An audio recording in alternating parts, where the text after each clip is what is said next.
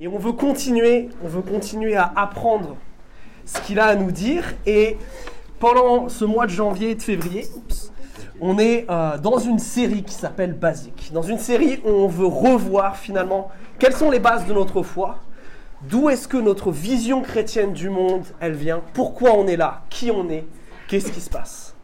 Et dans la Bible, toutes ces informations-là, toute cette base, elle se situe dans les 11 premiers chapitres de la Genèse. Et c'est pour ça que pendant ces mois de janvier et février, on parcourt Genèse 1 à 11. Et aujourd'hui, on attaque Genèse chapitre 4. Mais avant de rentrer dans le texte, il y a peut-être besoin qu'on fasse un petit rappel, surtout si vous n'avez pas été là euh, avec nous pendant les dernières semaines. En Genèse 1, on a vu qu'il n'y avait qu'un seul Dieu, un seul Dieu digne de louange, qui a tout créé. Ce Dieu-là, uniquement lui, est digne d'être adoré. Et il a fait une création qui est magnifique, qui est belle, qui est bonne. Et ce qui est encore plus incroyable, et ça c'est ce qu'on a vu au chapitre 2, c'est que Dieu, il veut que toute la terre, elle ressemble à un temple où il habite. Et Dieu, il pourrait faire ça tout seul. Mais il décide de nous faire participer à cette œuvre. Nous les humains, nous qui sommes créés à son image. Mais le problème, c'est ce qu'on a vu la semaine dernière, c'est le chapitre 3. Un être céleste descend sur terre, se rebelle contre Dieu. Et cet être tente Adam et Ève, qui eux, au final, se rebelleront contre Dieu et seront chassés du jardin. Et vous vous rappelez, on était resté sur cette image de Adam et Ève qui doivent quitter le jardin, avec des conséquences terribles. L'immortalité s'est terminée. Ils sont plus dans la présence de Dieu. Mais, rappelez-vous, quand le péché abonde, la grâce surabonde. Là où le péché est fort, la grâce est plus forte. Parce que Dieu déjà anticipe et ne va pas laisser son beau plan pour l'humanité être détruit. Alors il donne d'abord à Adam et Ève des habits pour affronter les conditions en dehors du jardin. Puis il va leur dire que même s'ils sont plus dans le jardin, la mission reste la même. La terre doit devenir Éden. Et donc ils doivent continuer cette mission. Troisième chose de la grâce, ce verset 15 du chapitre 3. Cette promesse qu'un jour, un descendant de Adam et Ève écrasera le mal, mettra fin au mal. Et donc en Genèse 4, on commence dans cette situation. Est-ce que les enfants de Ève vont réaliser cette promesse? C'est la question qu'on va voir aujourd'hui. Et on va voir qu'ils vont pas y arriver. On va y arriver. Ils vont pas y arriver pour la même raison que leurs parents ont échoué. Parce que quand il y a le péché, il y a de la souffrance. Et aujourd'hui, on va voir que choisir de pécher, c'est toujours choisir de souffrir. On va voir au travers d'une histoire tragique que le péché détruit, que le péché sépare et que le péché se répand. Et de pourquoi c'est un adversaire de taille. Alors je vous propose de lire Genèse 4, on va lire les, dix premiers versets. L'homme, Adam, eut des relations avec Ève, sa femme. Elle fut enceinte et mit au monde Cain. Elle dit, j'ai produit un homme avec le Seigneur. Elle mit encore au monde Abel, son frère. Abel devint berger de petit bétail et Cain cultivateur. Après quelque temps, Cain apporta du fruit de la terre en offrande au Seigneur. Abel lui aussi apporta des premiers-nés de son petit bétail avec leur graisse. Le Seigneur porta un regard favorable sur Abel et sur son offrande. Mais il ne porta pas un regard favorable sur Caïn, ni sur son offrande. Caïn fut très fâché, et il se renfrogna. Le Seigneur dit à Caïn, Pourquoi es-tu fâché? Pourquoi es-tu renfrogné? Si tu agis bien, ne relèveras-tu pas la tête? Mais si tu n'agis pas bien, le péché est tapis à ta porte, et son désir se porte vers toi. À toi de le dominer. Cain parla à Abel son frère, comme ils étaient en pleine campagne. Cain se jeta sur Abel son frère et le tua. Le Seigneur dit à Cain, Où est Abel ton frère? Il répondit, Je ne sais pas, suis-je le gardien de mon frère? Alors il reprit, Qu'as-tu fait? Le sang de ton frère crie de la terre jusqu'à moi. Cette histoire, elle est tragique. Un frère qui va tuer son frère. Comment ça, c'est possible? Et pourtant, vous qui connaissez peut-être déjà bien ce texte qu'il avait lu plein de fois, tout de suite, on saute sur cet aspect où, eh ben, euh, Abel se fait tuer. Mais on loupe ce que le début du texte essaye de nous dire. Regardez le début de ce texte-là. En fait, Cain, il nous est présenté comme un bon candidat à la réalisation de cette promesse. Regardez, il est effectivement fils d'Adam et Ève, ça c'est une des choses. Et puis, il commence bien. C'est-à-dire qu'il est cultivateur, comme son père. Vous vous rappelez, cultivateur, c'est cette idée de répandre Éden sur toute la terre. Donc il a le bon job. Et puis, on voit que sa mère, elle croit qu'il y a aussi quelque chose de spécial avec lui, parce qu'elle nous explique pourquoi il s'appelle Cain. Parce que cet enfant-là, il a été donné par Dieu. Il y a une forme de cadeau dans la personne de Cain. Et elle se dit, mais là, Dieu nous fait une faveur. Il y a quelque chose de bon là. Et puis, on voit aussi que Cain, quelque part, il part bien, dans le fait que si on le compare à son frère, regardez, Cain, on nous explique son nom, le nom de son frère, on ne l'explique pas. Abel, d'ailleurs, je ne sais pas si vous avez remarqué, il ne parle pas du tout. Et en plus, à chaque fois qu'on parle de lui, on le définit par rapport à Cain. C'est Abel, son frère. Quasiment systématiquement que le mot Abel apparaît, il est toujours associé à Cain. Et en plus, Abel en hébreu, ça veut dire vide, ça veut dire vapeur, ça veut dire fumée, quelque chose qui disparaît. Autant dire que lui, il commence pas particulièrement bien.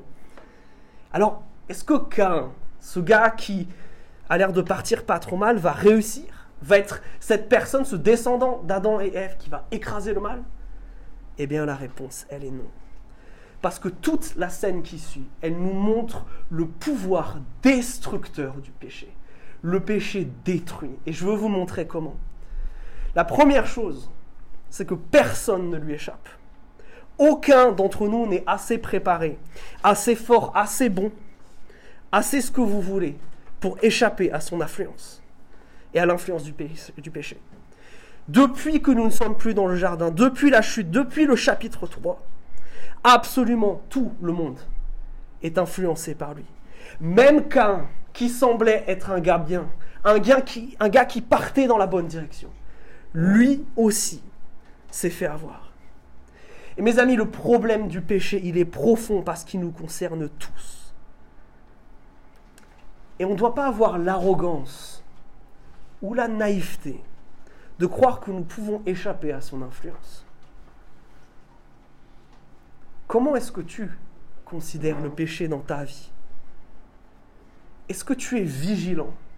Parce que Dieu encourage qu'un à une vigilance. Il lui dit attention, le péché est là. Il va te sauter dessus. Ou est-ce que tu es comme Cain Peut-être un peu naïf, peut-être un peu arrogant. Si tu crois que le péché ne peut pas t'atteindre dans certains domaines de ta vie, tu te trompes lourdement. Moi, la fois où j'ai failli faire la plus grande bêtise de ma vie, c'était dans un aspect de ma vie où j'étais sûr que j'étais prêt, que j'avais toutes les réponses théologiques que Satan ne pouvait pas m'avoir. Et c'est dans, dans cette surconfiance, dans cette arrogance de ma part, même si je connaissais tous les versets, que j'ai failli me faire avoir. Et heureusement, Dieu m'a fait grâce. Mais ne faites pas la même erreur que moi. Ne soyons pas arrogants au croire que nous pouvons, dans certains aspects de nos vies, échapper à l'influence du péché. Par contre, il ne faudrait pas croire le mensonge qui serait de croire que nous sommes manipulés par le mal, que nous ne pouvons pas lui résister. Cain pouvait résister au péché. D'ailleurs, c'est pour ça que Dieu l'avertit. Il lui dit, regardez le verset 6, que le mal est tapis à sa porte. Mais qu'est-ce qu'il lui dit? Domine-le. Tu peux le faire, Cain. C'est donc toujours possible de résister au péché. Mais c'est un adversaire de taille. C'est un adversaire dangereux. Et bien souvent, c'est ça le problème avec le péché c'est qu'on minimise sa force. Alors le péché détruit, pourquoi? Parce qu'il s'attaque à tout le monde. Deuxième chose, si vous étiez là la semaine dernière, on voit exactement le même mécanisme du péché qui se met en place avec Cain que celui qui était avec Adam et Ève. Vous vous rappelez de quoi parle le péché? Il part toujours d'un mensonge. D'un mensonge soit sur ce que Dieu dit, soit sur le caractère de Dieu et donc ses intentions, soit au final c'est une promesse qu'il y a quelque chose à gagner, que Dieu m'offre pas, mais que je vais gagner en péchant. Et c'est encore une fois ce qui se passe ici. Et ça, on le sait parce qu'on voit que Cain et Abel, ils offrent tous les deux une offrande, ils offrent tous les deux quelque chose à Dieu, mais leurs offrandes, elles sont différentes, elles entraînent une réaction différente de leur part, et au final, elles entraînent une réaction différente de la part de Dieu. Alors regardez l'offrande de Cain. C'est un cultivateur, qu'est-ce qu'il fait? Faire un cadeau à Dieu. Il lui offre de ce qu'il a planté, de ce qu'il a récolté. Jusque-là, pas de problème. Mais quand on voit la violence de sa réaction, la colère du fait que Dieu n'approuve pas ce qu'il vient de faire, que Dieu ne lui donne pas une faveur spéciale pour ce qu'il vient de faire, que Dieu au final va préférer l'offrande de son frère, ça le met en colère. Et cette colère, elle est injustifiée. Elle nous laisse avec l'impression d'un Cain qui se comporte un peu comme un enfant capricieux. Sa colère, elle s'explique soit parce qu'il essayait d'obtenir quelque chose de Dieu au travers de cette offranses. Si je donne ça avec Dieu, je marchande une bénédiction en échange. Ou alors peut-être que parce qu'il est Cain, parce qu'il est le fils aîné, parce qu'il est sans doute celui qui accomplira la promesse, Dieu lui doit quelque chose. Alors je ne sais pas, au final, ce qu'il y avait dans la tête de Cain. Mais ça traduit quelque chose de sa conception de Dieu, qui croit que Dieu est à son service, et pas l'inverse que Dieu lui doit quelque chose. Et Dieu n'a jamais promis un traitement de faveur à Cain. Et pourtant, et pourtant, Dieu, même quand Cain a cette quelque part réaction impulsive, il vient le voir et lui dit Attention, Cain, tu crois des choses fausses qui vont te mener vers le péché. Attention, ton insatisfaction, là, c'est un mensonge. Elle est sur le point de se transformer en péché. Ta colère, elle est injustifiée. Abandonne-la. Alors, comment on sait que sa colère, elle n'est pas justifiée? Comment on sait que Dieu, il n'est pas injuste en préférant le sacrifice de Abel que le sacrifice de Cain Eh bien, il faut juste regarder les détails. Regardez le verset 4. On nous parle de l'offrande d'Abel. Abel lui aussi apporta des premiers-nés de son petit bétail avec leur graisse. L'offrande d'Abel, elle a deux qualités que l'offrande de Cain n'a pas. Et qui, à l'oreille des Israélites, vous vous rappelez, c'est Moïse qui a écrit la Genèse, qui sont dans toute la loi de l'Ancien Testament, il y a deux choses là qui sonnent à leurs oreilles. La première, c'est cette idée des premiers-nés. En fait, Caïn, il élève des animaux, et les premiers animaux qui naissent, il va les offrir à Dieu. Comme une reconnaissance pour dire, certes, moi j'ai élevé ces animaux, mais si mes, chèvres et mes, euh, mes moutons sont tombés enceintes, et que les bébés sont nés, et que tout le monde se porte bien, c'est grâce à toi. Ce pas des choses sur lesquelles j'ai le contrôle. Du coup, pour être reconnaissant envers toi de ce que tu m'as donné, les premiers bénéfices de ce que je vais recevoir, je ne vais pas les garder pour moi. Je vais te les donner à toi. Ça, c'est la première qualité de l'offrande de Cain. C'est qui donne la première chose qu'il a à Dieu. Deuxième qualité, il y a une histoire de graisse là. On parle de graisse. Là aussi, ça sonne quelque chose dans la tête des Israélites. Lorsqu'on offrait un sacrifice animal à Dieu, il y a une partie qu'on gardait pour manger, mais il y a une partie qui était réservée à Dieu, qu'on ne touchait pas. Cette partie, c'est la graisse. Pourquoi? Parce que la graisse, c'est ce qui donne du goût à la viande. Ce qui fait qu'on aime la viande, c'est qu'elle est, est juteuse, et d'où vient ce jus, ce goût de la graisse. Donc non seulement il offre à Dieu le premier de ce qu'il a, mais il offre aussi la meilleure partie à Dieu. C'est pour ça que son offrande, elle est mieux. Il offre la première chose qu'il a et la meilleure chose qu'il a. Et donc, Dieu ne rejette pas Cain dans toute cette histoire. Il préfère juste l'offrande d'Abel. Et il y a une raison objective donc à cela. Mais je ne peux pas résister, en parlant de ça, de faire un petit détour, de quitter pendant 30 secondes la thématique qu'on aborde là du péché, pour parler du don, pour parler de ce que nous, nous donnons à Dieu. À vertical, on a ces quatre valeurs que vous voyez tout le temps affichées. La dernière, l'amour sacrificiel. On dit qu'elle s'exerce avec nos trois T. Vous vous rappelez de ça? Les trois T, le temps, nos talents et notre trésor. Ma question, si tu regardes ta vie en ce moment, est-ce que quand tu utilises ton temps, tes talents et ton trésor, tu te comportes plutôt comme qu'un ou plutôt comme Abel est-ce que Dieu a la priorité dans ces choses-là? La priorité sur ton temps, la priorité sur tes activités, sur tes dons, la priorité sur ton argent? Je te laisse réfléchir à ça. Mais je pense qu'ici, il y a un bel encouragement à donner à Dieu le meilleur de ce que nous avons. On a vu donc que le péché détruit parce qu'il attaque tout le monde. On a vu que le péché détruit parce qu'il nous ment. Et maintenant, il y a une troisième chose c'est que le péché, ce qui le rend si puissant, si destructeur, c'est qu'il nous attaque de l'intérieur. Et ça, c'est notre troisième point. Depuis la sortie du jardin, le mal nous attaque de l'intérieur. Il déforme nos émotions et notre compréhension des choses, comme chez Cain. Il n'y a rien qui explique une colère aussi démesurée de sa part. Ou alors, il déforme nos raisonnements, notre manière de penser. C'est ce que vous avez vu il y a deux semaines en GDM. Le mal attaque tout. Le péché, c'est cet espion infiltré, cet agent double, cette taupe à l'intérieur de nous qui, qui, nous pousse au mal depuis l'intérieur de nos cœurs, en créant une lutte dans nos désirs. Une lutte entre servir Dieu et nous servir nous-mêmes. Et Cain, c'est ce dans quoi il est pris là. Cette lutte intérieure de non, je veux que Dieu me bénisse selon mes termes, selon mes envies. Et le respect de la liberté finalement de Dieu de faire ce qu'il veut. Et c'est pour ça qu'il est si redoutable le péché. C'est que la cause première du péché, elle n'est pas externe, elle est interne.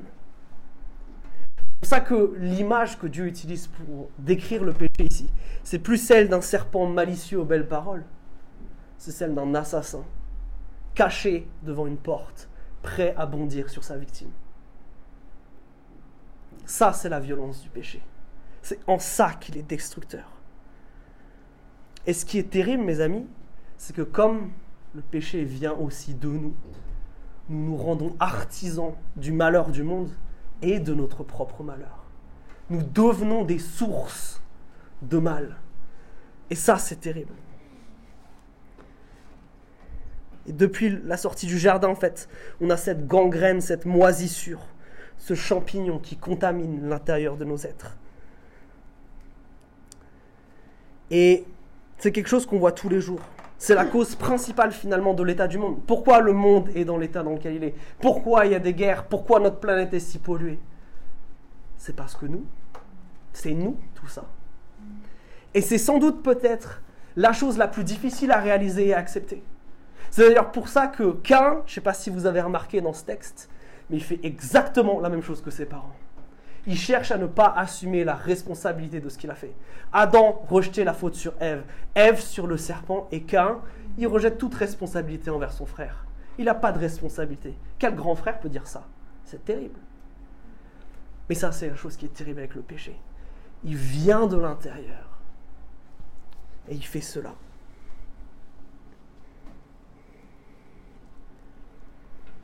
Et cette vérité, elle est tellement dure à accepter que je pense que c'est finalement un des plus grands problèmes qu'a notre monde avec Dieu.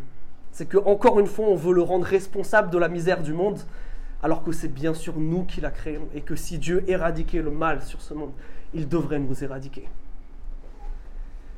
Alors le mal détruit, le péché détruit. Mais ce qu'il ne peut pas détruire, il le sépare. Le péché ne peut pas détruire Dieu, et ça c'est vraiment une bonne nouvelle. Il ne peut pas détruire le fait que nous soyons image de Dieu, et ça c'est vraiment une bonne nouvelle. Mais là où il ne peut pas détruire, il sépare. Et c'est ce qu'on va voir maintenant. Reprenez le texte avec moi. On va lire à partir du verset 11. Maintenant, tu seras maudit, chassé de la terre qui a ouvert sa bouche pour recevoir de ta main le sang de, de ton frère. Quand tu cultiveras la terre, elle ne te donnera plus sa force. Tu seras errant et vagabond sur la terre. Cain dit au Seigneur, ma faute est trop grande pour être prise en charge. Tu me chasses aujourd'hui de cette terre. Je serai caché et tu ne me verras plus. Je serai errant et vagabond sur la terre. Et si quelqu'un me trouve, il me tuera. Le Seigneur lui dit, alors si quelqu'un tue Cain, on le vengera cette fois. Et le Seigneur mit un signe sur Cain, pour que ceux qui le trouveraient ne l'abattent pas. Puis Cain se retira de devant le Seigneur et s'installa au pays de Nod, qui veut dire vagabondage, à l'est d'Éden.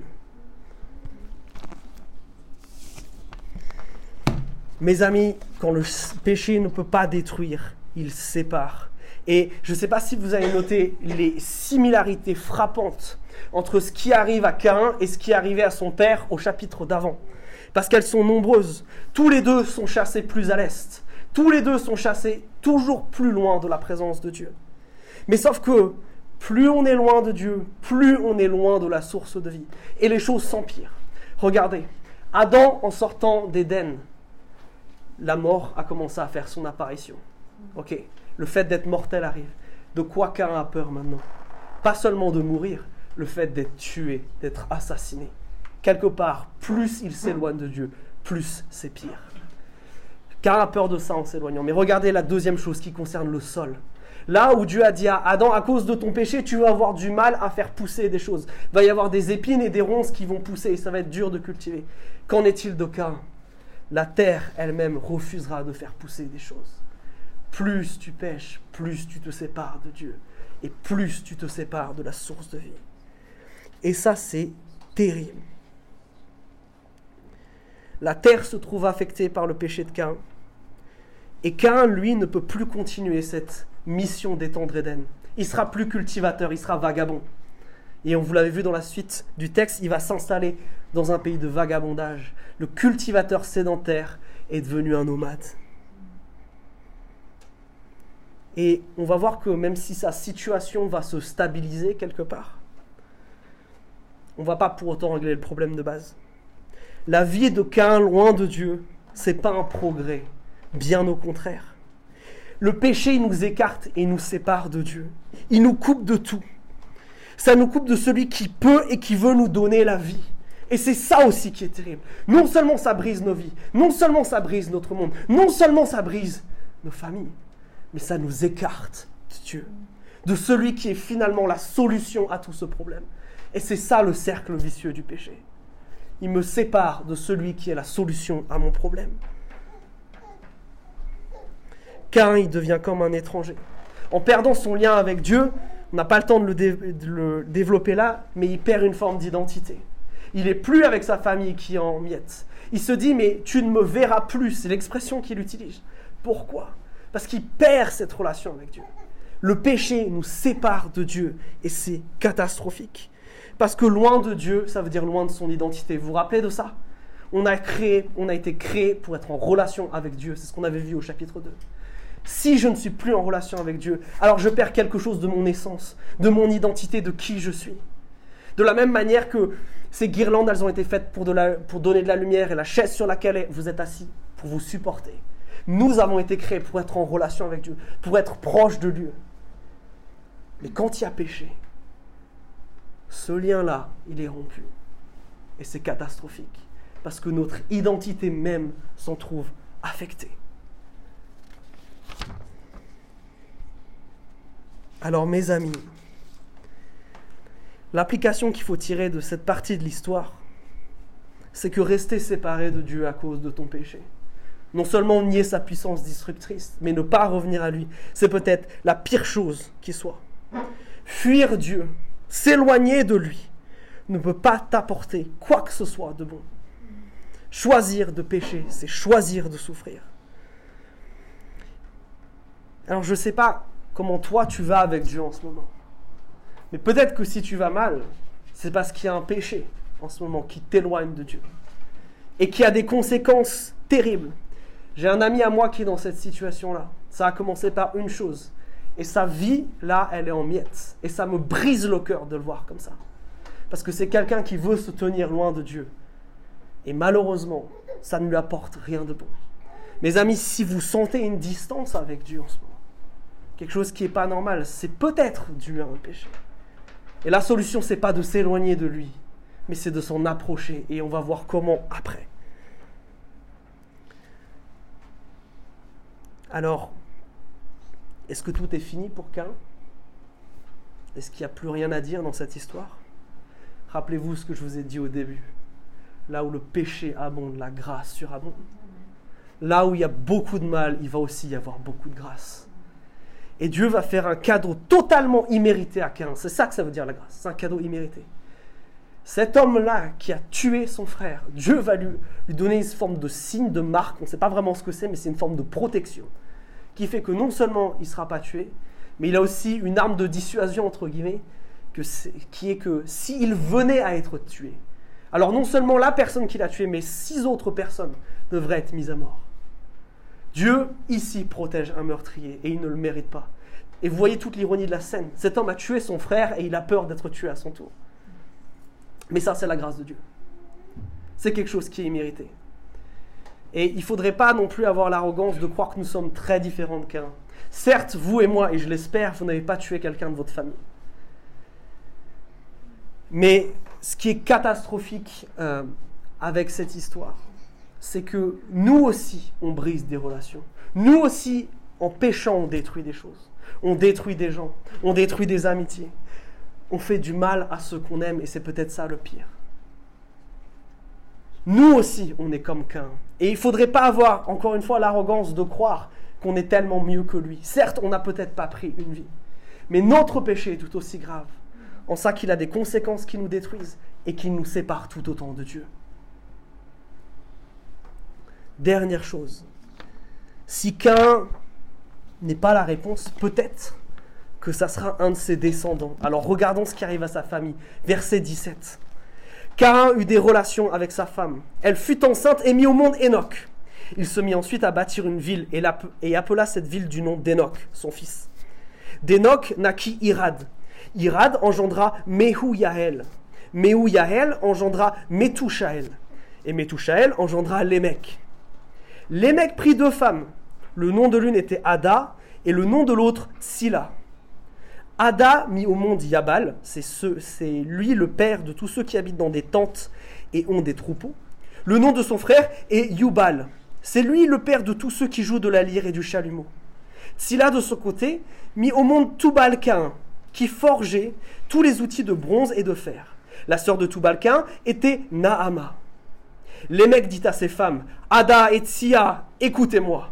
Femme de Lémec, prêtez l'oreille à ma parole. J'ai tué un homme pour ma blessure et un enfant pour ma meurtrissure. Si Cain doit être vengé sept fois, Lémec le sera soixante-dix fois l'homme, Adam, eut encore des relations avec sa femme. Elle mit au monde un fils et l'appela Seth, ce qui veut dire attribuer. Car elle dit Dieu m'a attribué une autre descendance à la place d'Abel que Cain a tué. De Seth aussi naquit un fils qu'on appela du nom d'Enoch. C'est alors que l'on commença à invoquer le nom du Seigneur, Yahweh. Alors, le temps passe et l'humanité se répand sur terre.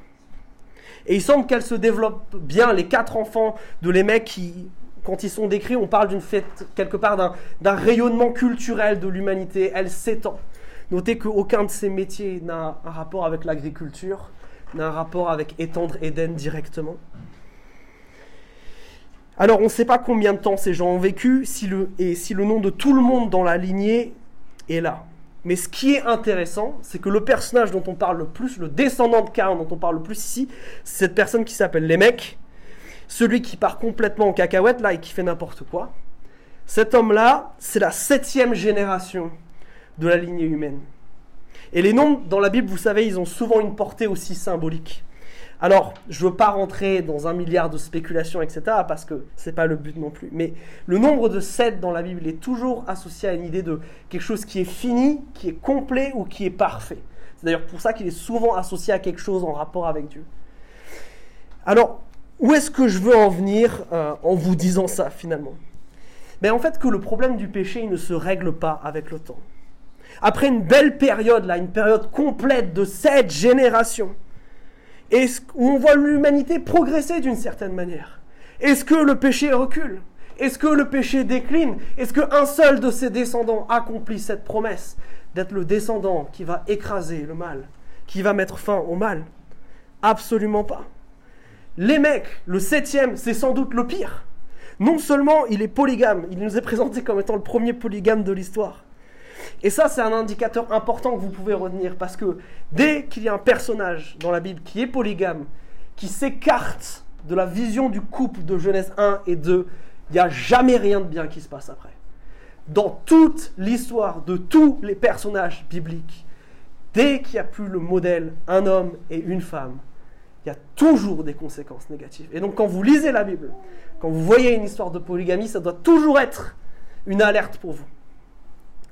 Mais ça, c'est pas le pire. Non seulement les mecs est polygame, mais regardez l'horreur des versets 23 et 24. Là où Dieu a donné à Cain une marque en guise de protection, pour pas qu'il se fasse tuer, les mecs tord le sens de ça. Il tord complètement le sens de ça. Là où Cain devait être vengé s'il était tué, les mecs dit qu'il se venge s'il est seulement blessé. Il parle même d'assassiner des enfants. Et regardez la disproportion. Là où pour Cain on parlait de sept fois, on parle ici de 70 dix fois. Le temps ne règle pas le problème du péché, mes amis. Bien au contraire, plus le temps passe, plus le péché s'installe et plus il se répand. Choisir de pécher, c'est souffrir parce que c'est laisser s'installer quelque part une mauvaise herbe. Et vous savez, une mauvaise herbe, si vous enlevez pas tout d'un coup, elle continue à se multiplier, elle ne s'arrête pas.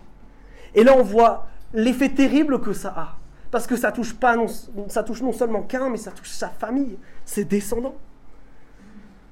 Avec le temps, le péché se répand, il ne diminue pas. Cette phrase qui dit que le temps guérit, il n'y a pas plus faux que cette phrase-là.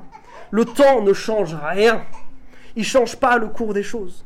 Le temps amplifie seulement ce qui est déjà là. Et ce qu'il y a là, c'est du péché. Et il s'amplifie. Rendez-vous compte d'à quel point on a bougé dans l'horreur.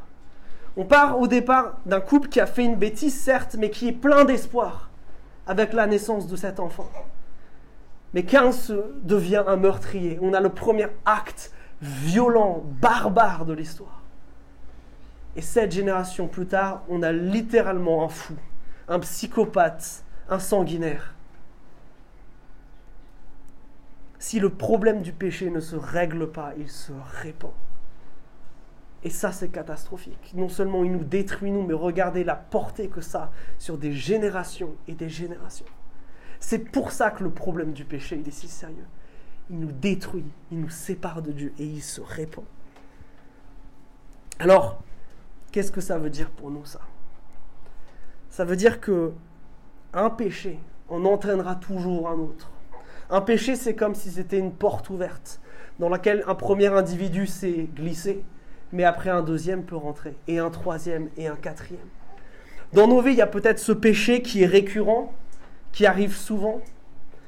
Il ne faut pas avoir la naïveté de croire que ça, ce n'est pas une porte ouverte à ce que le péché contamine d'autres aspects de notre vie.